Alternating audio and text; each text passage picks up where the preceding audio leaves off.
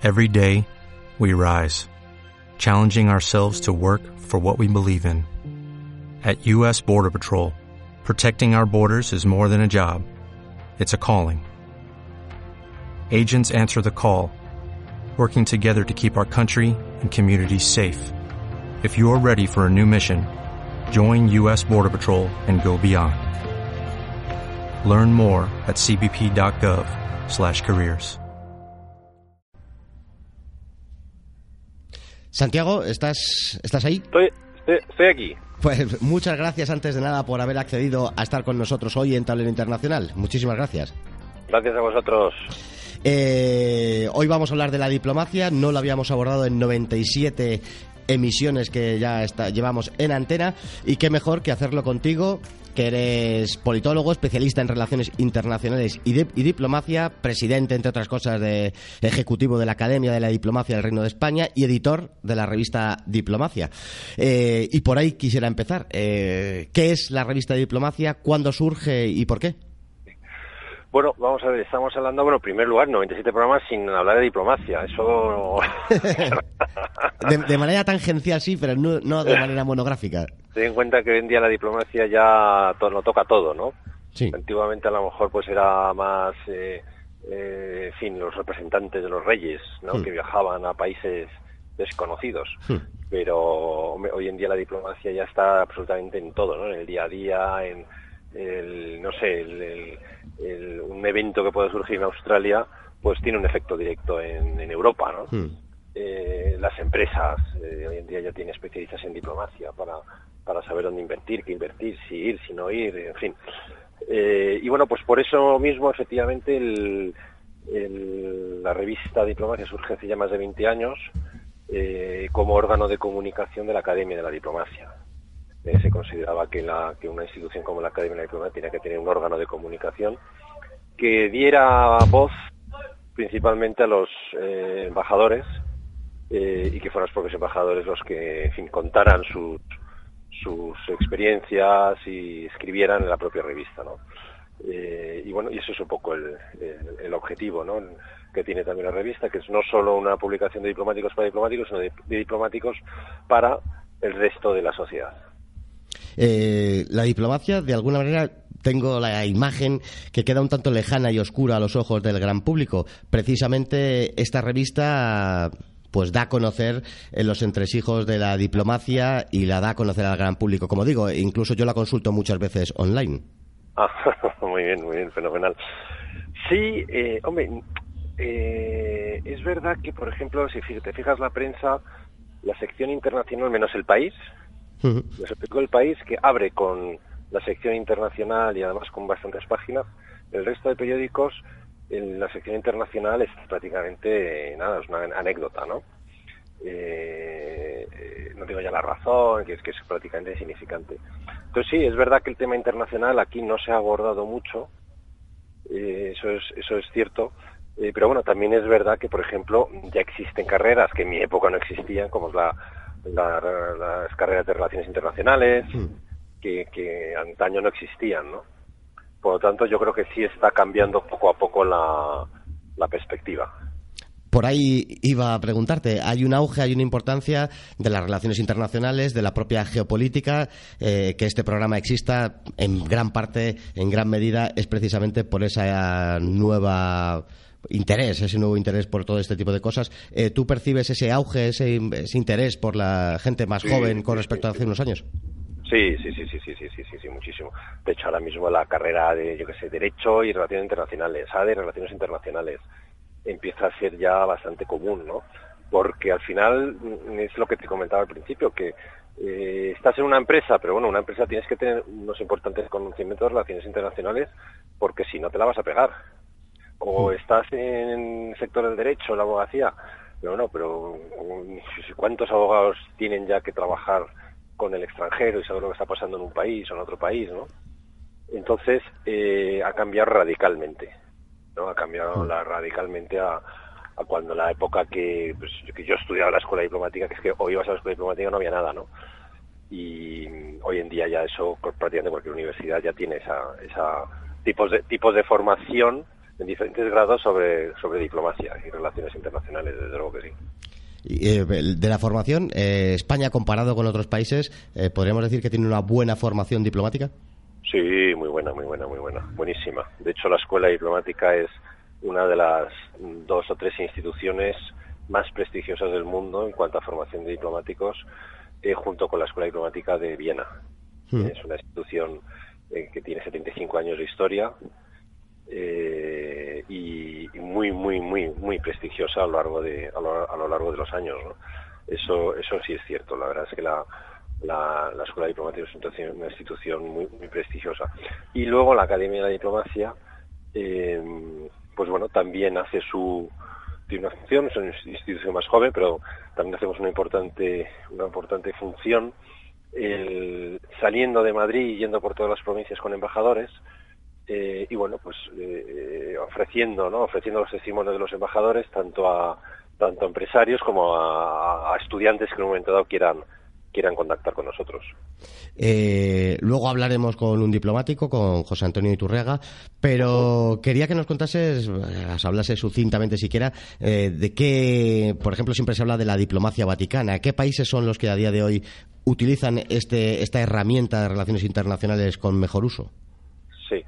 Hombre, pues sí, claro, la diplomacia vaticana es la más famosa de todas, ¿no?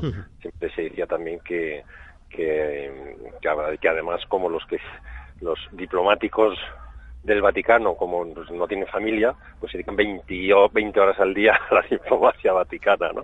Es una cosa que se comentaba. Eh, no, desde luego que es la, la, la, la sí, la, una de las más de las más importantes. ¿no? Hoy en día realmente ya cualquier país, yo que me muevo absolutamente con todos los embajadas de todos los países, todos tienen una formación eh, fantástica, todos están espectacularmente eh, preparados, diplomáticos de carrera, diplomáticos que no son de carrera, pero que están eh, destinados en un país como embajadores, por ejemplo, ¿no? ha cambiado, ha cambiado mucho con respecto a, a otras épocas, ¿no? En el que como no fueras realmente una persona de élite con mm. una formación de muchos años, pues la podías liar, ¿no? Y la verdad es que están todos muy, muy preparados, sí. Eh, siempre se relaciona a la, diplomacia como con la paz, con solucionar problemas, pero también puede ser utilizada en sentido contrario.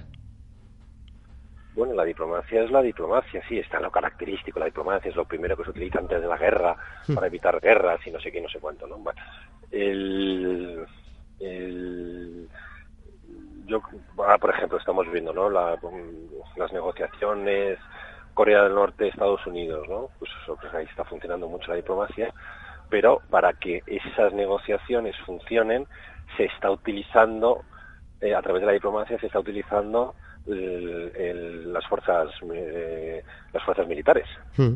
¿eh? porque un movimiento militar, un movimiento de una tropa, un, el lanzar un misil de prueba eh, tiene un efecto inmediato en las negociaciones diplomáticas que se están llevando a cabo. ¿no? Por lo tanto, desde luego que sí. Eh, a la hora de llevar a cabo una acción diplomática, entran en función las Fuerzas Armadas, entran en función eh, el comercio. ¿eh? Puedes ahogar un país comercialmente, como por ejemplo ahora se está haciendo y se intenta hacer con Qatar, ¿no? Hmm. por parte de Arabia Saudí, que, que tiene puesto ahí un, un veto a, muy importante y un bloqueo económico. Por lo tanto, funcionan todos los aspectos que te puedas imaginar, eh, económico, principalmente económico y militar, eh, entran, en, entran en juego eh, a la hora de una, de una negociación diplomática. ¿no? no se puede considerar una, negociación diplomática totalmente independiente del resto de los, de los aspectos, porque ese sería imposible. Hmm. Sería imposible. Eh, antes de dejarte marchar, porque sé que estás ocupado y por eso doblemente te, agradezco tu intervención. No, pero vamos a tener al embajador Iturriaga, que os, deleitará. Eh, hubo un caso hace año y medio, el caso de, el caso Skripal, en donde se hubo, se produjeron eh, expulsiones masivas de de diplomáticos rusos, eh, de Estados Unidos salieron 23, por ejemplo, eh, y se relacionó ese servicio diplomático ruso con los servicios de inteligencia, con los espías, lo que se conoce. Eh, ¿Existe esa relación en muchos de los casos? ¿Relación te refieres a que a espías? Sí. Sí, sí, por supuesto. si, explayarte un poco más. pero sin ninguna duda. Mira, hay un caso que pasó hace, hace unos años, bastantes años ya, en, los alrededores de Moncloa. De la Moncloa, pues hay una parejita paseando y les para la Guardia Civil. Sí. Eh, ¿y ustedes qué hacen aquí? no, estamos de turismo. ¿De turismo? O sea, nadie va de turismo a ver los alrededores de Palacio de la Moncloa. eh, bueno, pues eran, eran eh, entre comillas, diplomáticos de la Embajada de Estados Unidos, ¿no? que estaban haciendo labores de labores de espionaje, ¿no? Y bueno, por supuestísimo que sí, o sea, eso, eso está claro, no existen espías, pues bueno, pues, es así, es así. El espionaje sigue existiendo, también de otras formas, ¿no? Porque hoy en día ya te pinchan el teléfono y, y, estás obteniendo más información que metiendo a alguien, ¿no? En una reunión, porque ya esa reunión, si pinchas el teléfono, ya la estás escuchando. Entonces, el espionaje obviamente también ha cambiado, ¿no? Se ha modernizado con las nuevas tecnologías, eh, pero existe, ha existido, existe y existirá. ¿Y diplomáticamente qué repercusión tiene que se produzcan, por ejemplo, esas expulsiones de diplomáticos de, un país tercero? Bueno, no, normalmente expulsas a diplomáticos, pero no estás expulsando tampoco a espías. ¿eh? Hmm. O sea, normalmente cuando tú expulsas a diplomáticos es, digamos, una medida, mm, es como un castigo al otro país, ¿no? Pues te expulsa a siete. Te, te he pillado a tres, ¿eh? te he pillado a tres espías, pero te voy a expulsar a siete. Ah, bueno, entonces coge otro país y te expulsa a otros siete. ¿vale? Entre los cuales a lo mejor hay tres espías, pero hay cuatro que no son espías ni nada, que han ido con sus familias y que les y que resulta que tienen que volver a su país con otra de sus familias, colegios, todo un follón, ¿no? Eh, o sea, pero bueno, sí, eso es así. Ahora hemos tenido un caso reciente, no sé si te en la Embajada de Corea del Norte. Sí. Aquí en Madrid.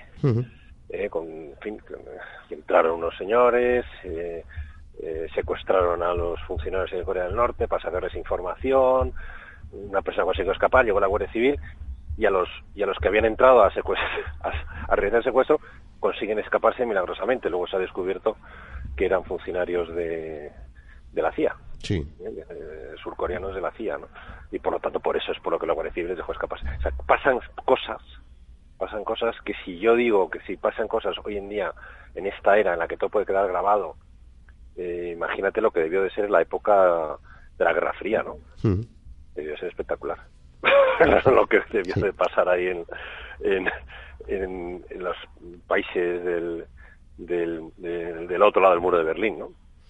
Y, eh, para, para, acabar, eh, siempre se a la diplomacia conjuntamente con el uso ahora de la informática, el uso de los medios de comunicación para dar un sentido, un sesgo concreto a la información y de esa manera pues influir en la opinión pública, eh, siempre se engloba dentro de lo que no me gusta llamar soft power, sino poder blando en español, que para eso tenemos un idioma que se puede hablar perfectamente. ¿Qué peso real tiene la diplomacia dentro de ese soft power?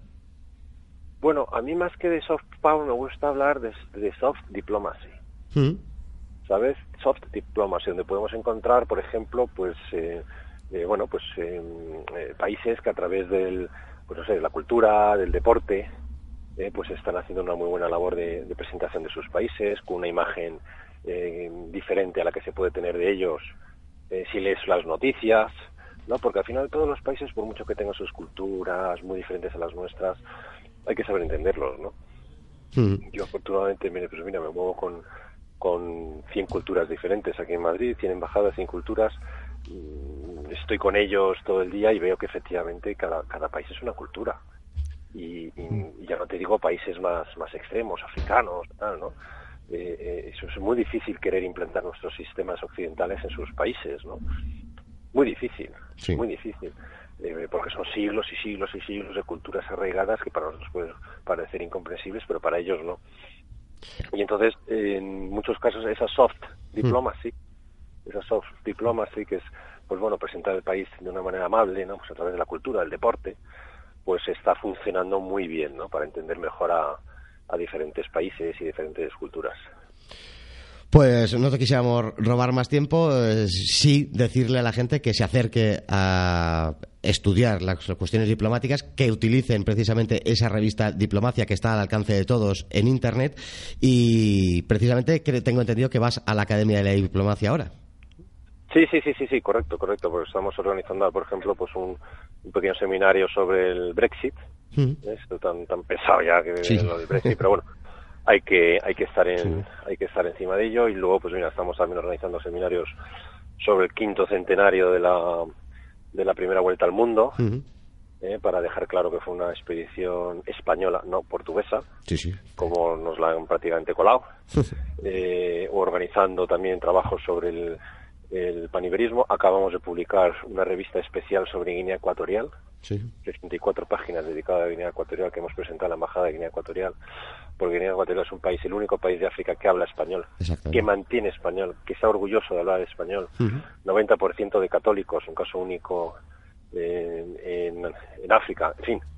Eh, es una, una, cultura que tenemos que, que, apoyar por mucho que el presidente nos guste o no nos guste, todas estas cosas pero eh, están rodeados por la francofonía, y, pero ellos se mantienen firmes con, con el español como, como su idioma, ¿no?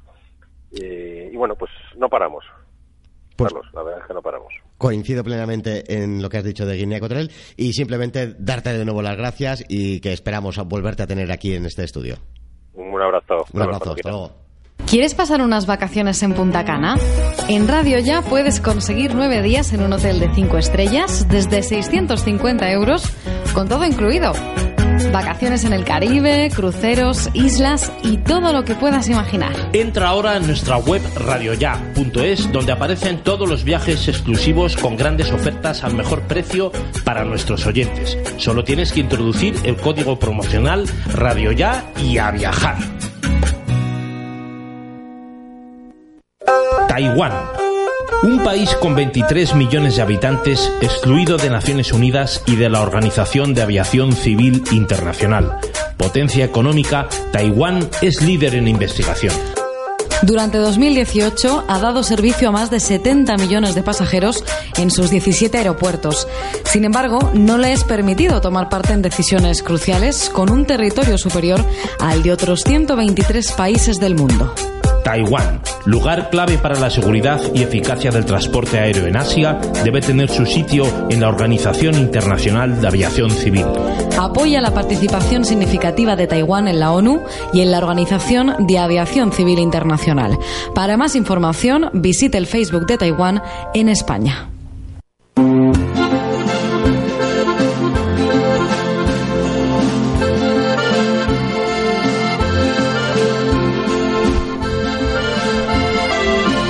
Amigos, hoy tenemos, estamos aquí para contarles importantes novedades sobre el programa de Radio Ya Cita con la Historia. Esta sintonía les suena, ¿verdad? Efectivamente, Cita con la Historia. Eh, cita con la Historia, que es uno de los programas de referencia, de éxito en el eh, mundo eh, de la historia, nunca mejor dicho, hay un programa también de referencia en esta casa en ya. Eh, dentro de Evox eh, nos hemos decidido a convertirlo en. Existe la posibilidad de que hagamos eh, fans eh, hacer este programa. Y eso es lo que nos va a explicar hoy Carlos Chinchilla. Carlos, ¿cómo estás?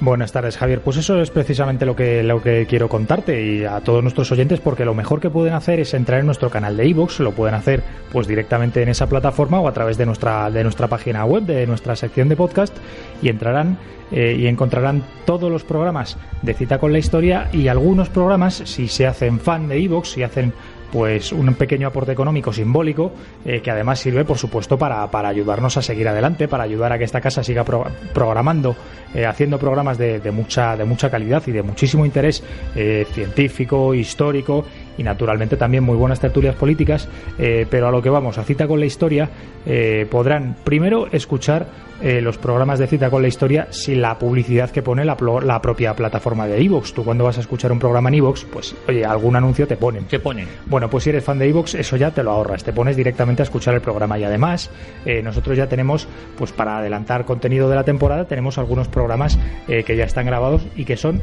absolutamente interesantes y recomendables. Nuestros fans en Evox eh, ya los pueden ir escuchando, ya se los pueden ir descargando, ya los tendrán en sus dispositivos móviles y los pueden ir escuchando cuando quieran. No tienes, no tienes que esperar, si ya eres fan de Cita con la Historia en iVoox, no tienes que esperar a que los emita Radio Ya. Es que, si quieres, fíjate, puedes ir escuchándolos. eh, no, eh, yo te iba a contar, yo me acabo de meter. a mí me gusta siempre entrar a los canales de cita, a los programas de cita con la historia a través de nuestra página web. Yo recomiendo siempre entrar en Radio Ya, te vas a la página de Sí, podcast. está todo muy organizadito y se ve mucho más claro.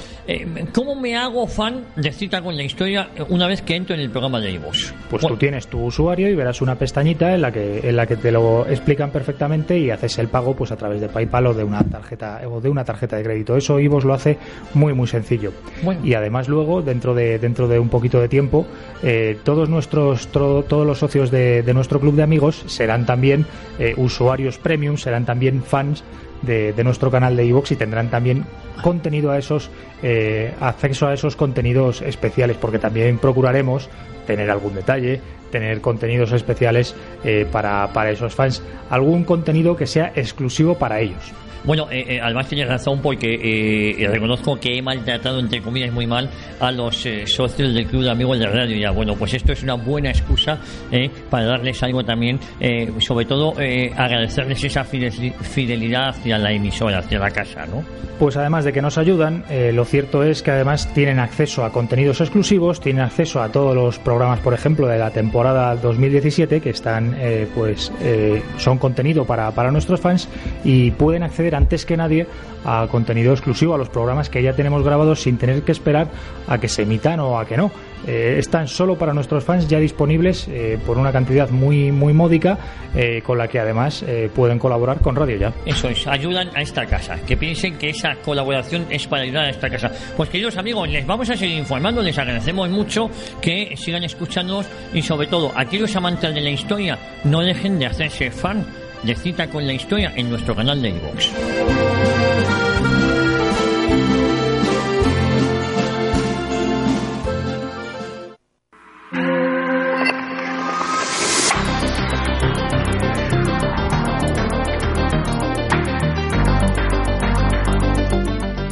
Pues después de esta inusual pausa, eh, tenemos ya en el teléfono, al teléfono, a José Antonio Iturriaga. Buenos buenas noches, José Antonio. Eh, buenas noches. Eh, gracias por haber accedido. Lo antes de nada, estamos muy eh, interesados en que vinieras a este programa. Eres jurista, diplomático, eh, de, de carrera has estado destinado en numerosos sitios. Has estado como embajador en Irak y en Irlanda y ante la Oficina de Organización de las Naciones Unidas. Muchísimas gracias por estar aquí.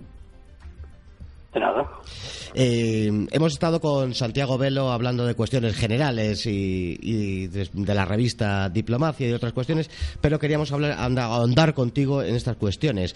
Eh, antes de, como primera pregunta, eh, que tenemos como obligación preguntarte la importancia de una buena diplomacia y que nos pusiéramos algunos ejemplos. Eh, ¿Es importante tener un buen servicio diplomático?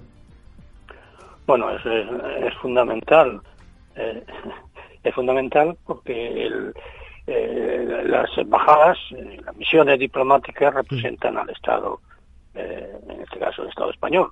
Por siguiente, eh, es la imagen que dan eh, con su actuación, pues reflejan la, al, al- al Estado al, al que representan.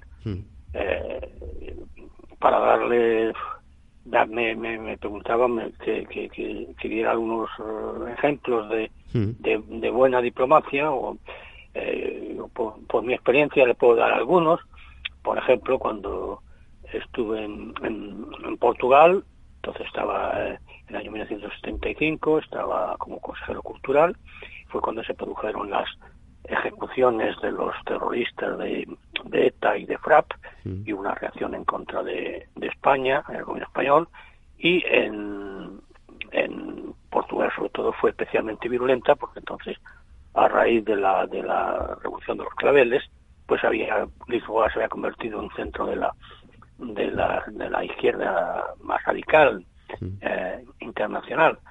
Y entonces empezaron a recibir amenazas y en, se pusieron una bomba en el consulado de Leopoldo entonces eh, veíamos que además que sabíamos teníamos conciencia en la embajada de que iba a producir alguna algún ataque alguna reacción violenta. Entonces fuimos a ver fui con el embajador Antonio Pocho a ver al ministro de Asuntos Exteriores. Nos dijo que no nos preocupáramos, pero el problema es que ese mismo día el gobierno cayó y se produjo una situación de, pues, de, vacío de, poder, fue la que aprovecharon uh, grupos comandos de Tiger Frapp, arropados por, por la masa de los grupos izquierdistas de extrema izquierda en Portugal para saltar la, embajada, el consulado y la residencia del, embajador. Eh, aquí fue un caso de, por un lado, de, de, de, acción fallida porque no conseguimos, eh, como debía haber sido, hecho, la, la protección de la, de, los, de la embajada y de los locales de residencia del embajador, sobre todo por parte de, la policía y las y los eh, el ejército de, de Portugal. Pero por otra parte pues se evitó se evitó un, conflicto abierto. El embajador que Poch estuvo a, la altura de las circunstancias a pesar de que había perdido la mayor parte de sus bienes en el incendio de la de la residencia pues eh, eh claro cuando regresamos a, a, España en, eh, repatriados eh, momentáneamente que aquello no había sido una acción del pueblo del pueblo Portugal, sino de una, de una minoría y eh, se pronunció por mantener las relaciones diplomáticas. Entonces no se rompieron y se mantuvieron las relaciones, se suspendieron por algunos meses, pero luego se normalizaron.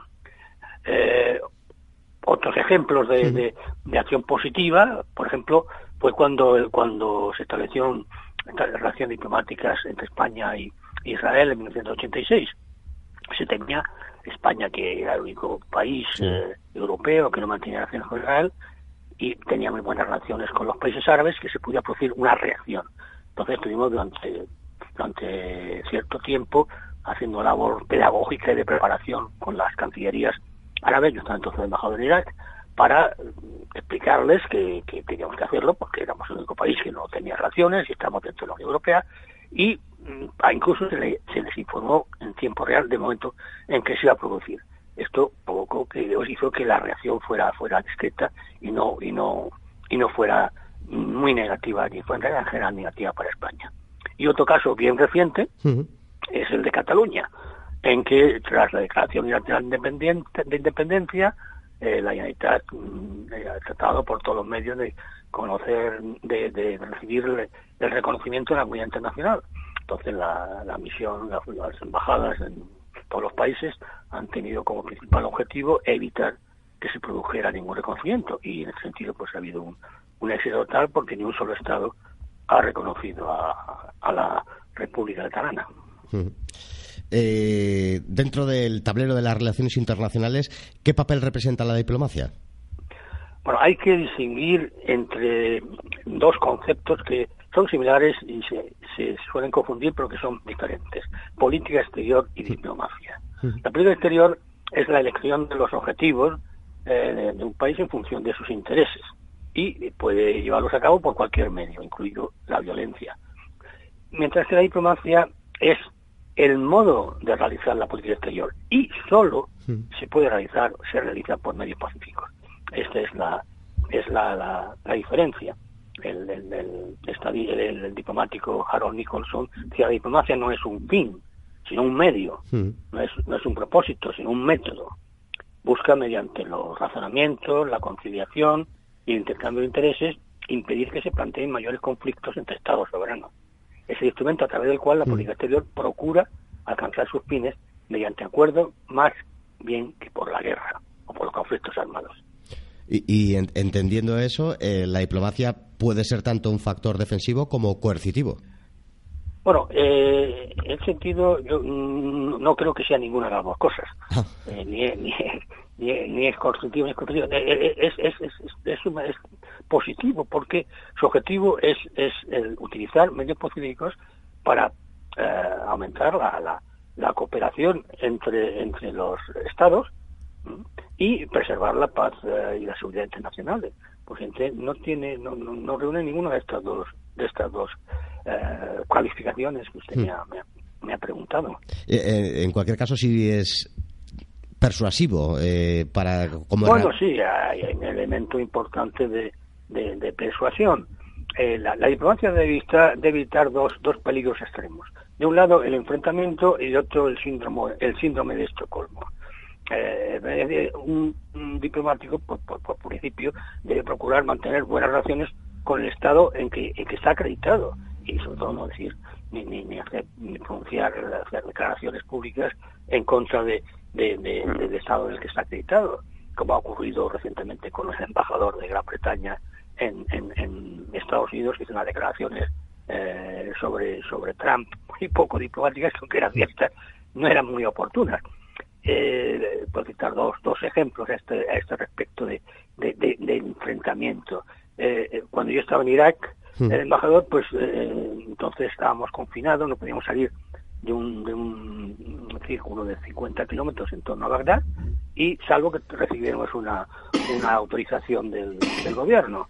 Entonces, por ejemplo, el embajador belga, pues era conocido porque era muy siempre estaba criticando al gobierno, el gobierno se lo guardaba, y cuando solicitaba un, un permiso jamás lo concedían. En cuanto que yo todos los permisos que solicité para salir de este espacio pues me los concedieron.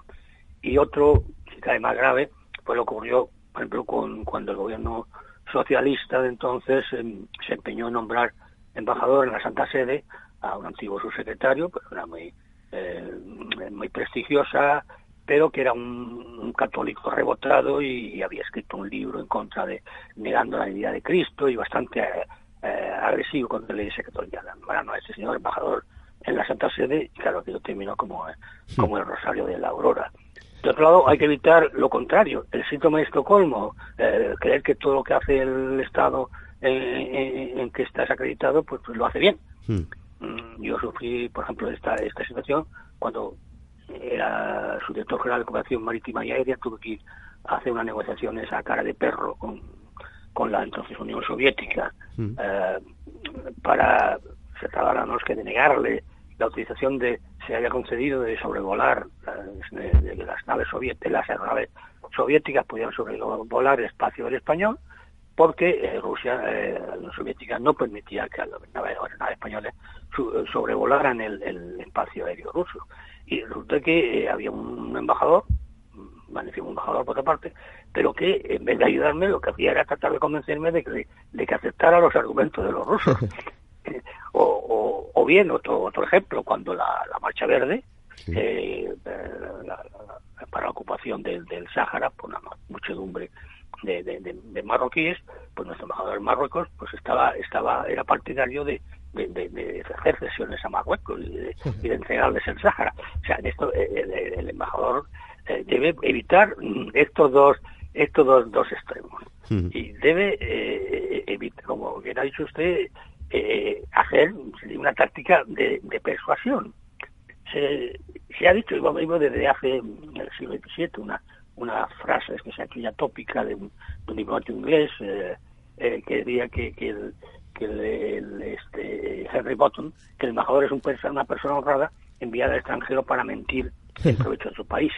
Esto ya se ha convertido en tópico, pero esto, esto, es esto es falso, ¿no? porque porque lo último que hace un, un, un, diplomático, salvo que sea estrictamente necesario, es, es, es mentir.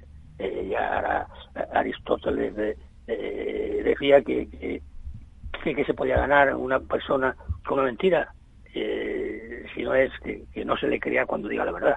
O sea que el, el, diplomático debe ser discreto, como natural, pero debe ser al mismo tiempo sincero y mm, tener mm, credibilidad ante, ante sus sus interlocutores. No debe mentir, solo debe ponerse en evidencia. Eh, ha de procurar mantener las mejores relaciones posibles eh, con, los, con los, las autoridades del Estado que está acreditado. Por ejemplo, le puedo, le puedo dar dos, dos, ejemplos. Cuando, cuando, estaba en Irak, pues había, era muy difícil, o sea, el, gobierno de, de San Hussein eh, no permitía o dificultaba los contactos de los diplomáticos con la población y para, por ejemplo, invitar a una persona a la embajada tenías que recurrir a pasar por el Ministerio de Asuntos Exteriores.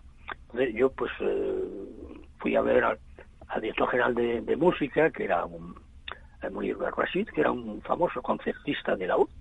Mm. Entonces, pues cuando fui a verle, pues yo le dije que yo era, que yo tocaba un poco la guitarra, había sido miembro de la turma universitaria en Sevilla, y entonces el hombre cogió en la U, eh, en, una, en, en el mismo despacho y me dio un concierto de media hora para mí solo.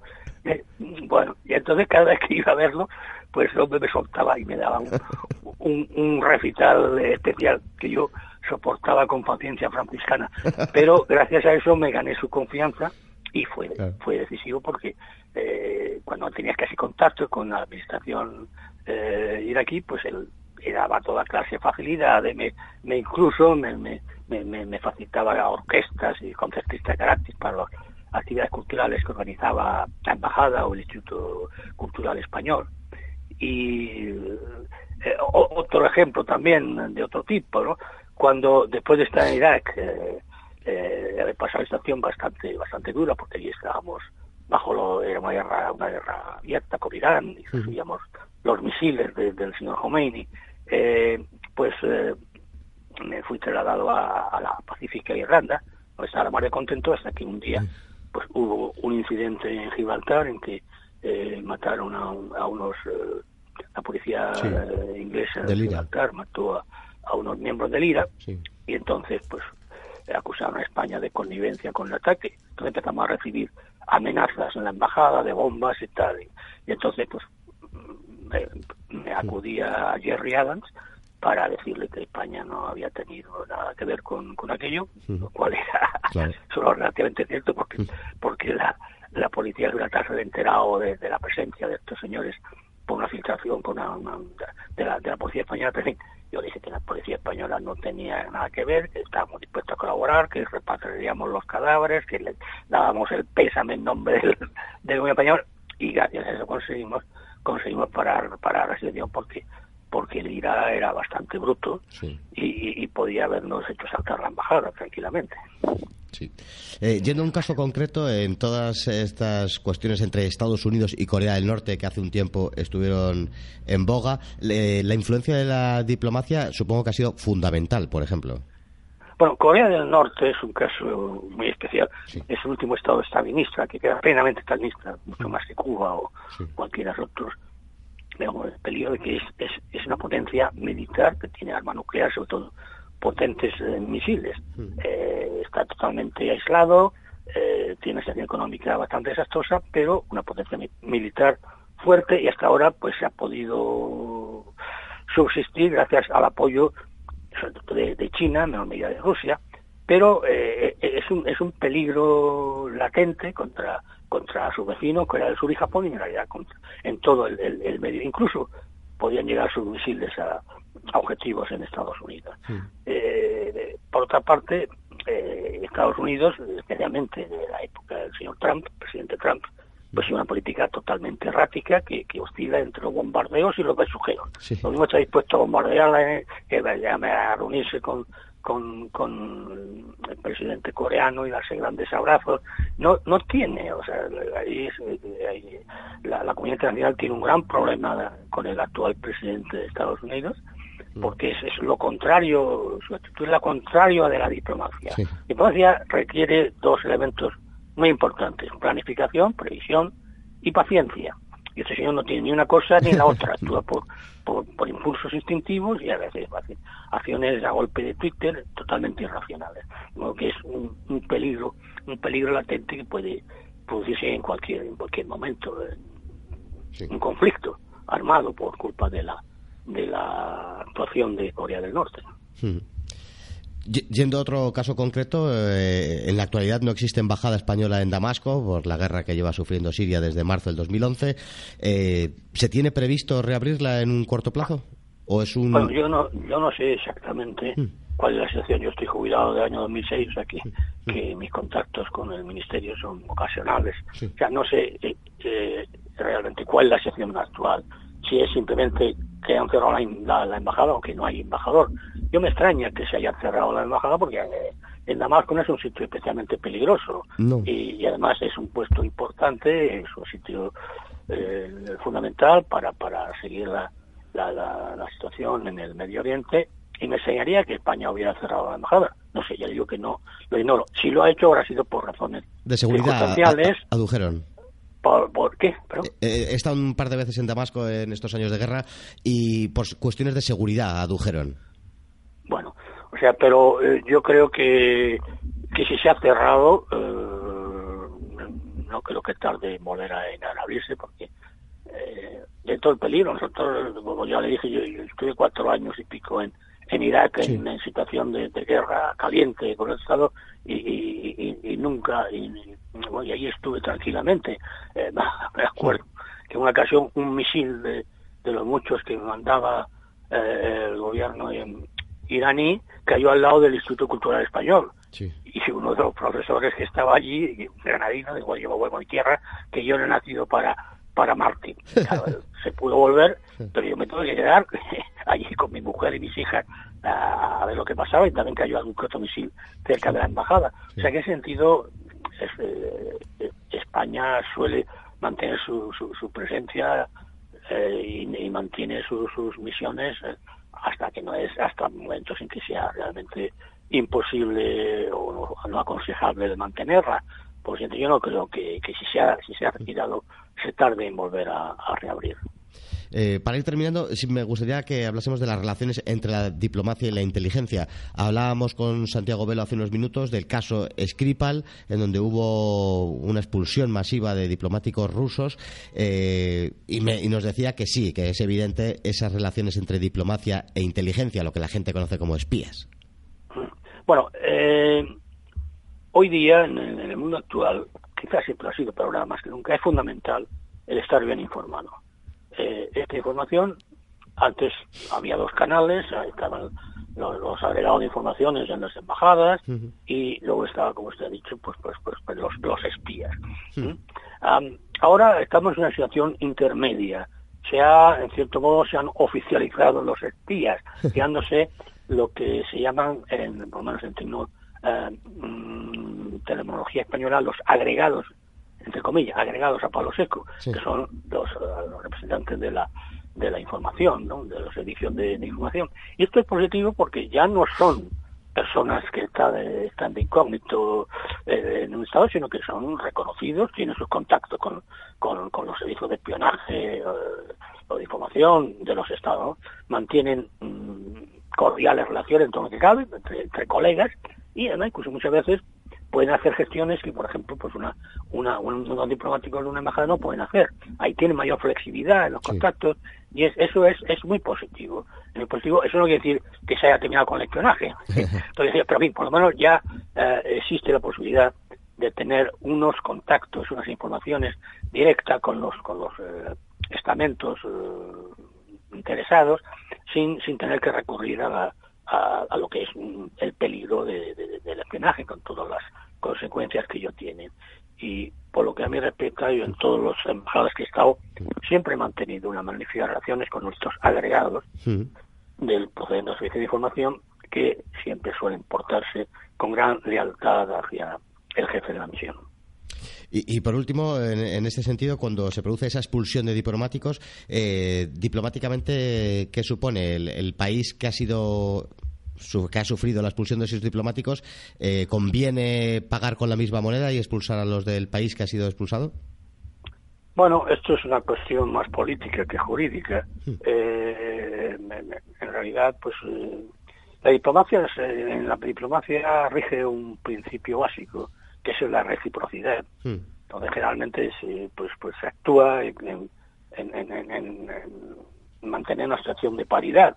A veces hay gente que se pasa, o sea, que entonces en vez de ojo por ojo, diente por diente, es dos ojos por, por, o dos dientes por uno, ¿no? Pero bien, eh, es, es, depende también de la importancia del, hmm. del hecho. Hay veces que hay expulsiones por, por razones nimias, eh, entonces pues pues pues pues sí es, es es de cajón que se haga una, un acto semejante. Eh, generalmente se suele escoger, por ejemplo, pues a, agregados, a, secretarios de tercera, o sea, gente poco importante para un poco eh, justificarse ante la opinión pública interna, pero sin crear grandes problemas. Y ello no supone en modo alguno la, la introducción de la acción diplomática, es la ruptura de la acción diplomática. Ahora, cuestión distinta es cuando se trata de una cuestión importante, que entonces esto puede llevar en último, en último término a la ruptura de las relaciones diplomáticas. Sí, eso ya sería entrar en la harina de otro costal. Muchísimas gracias, señor José Antonio Iturriaga. Además, eh, doblemente porque le hemos invitado ayer atropelladamente y usted ha accedido. Muchísimas gracias. No falta más. Adiós. Hasta luego. Pues hasta aquí eh, hemos llegado hoy eh, y este ha sido el programa dedicado a la fundamental importancia del factor de la diplomacia. Espero que haya sido de su agrado. Volveremos a estar aquí dentro de siete días y esperemos que ustedes estén con nosotros. Hasta entonces.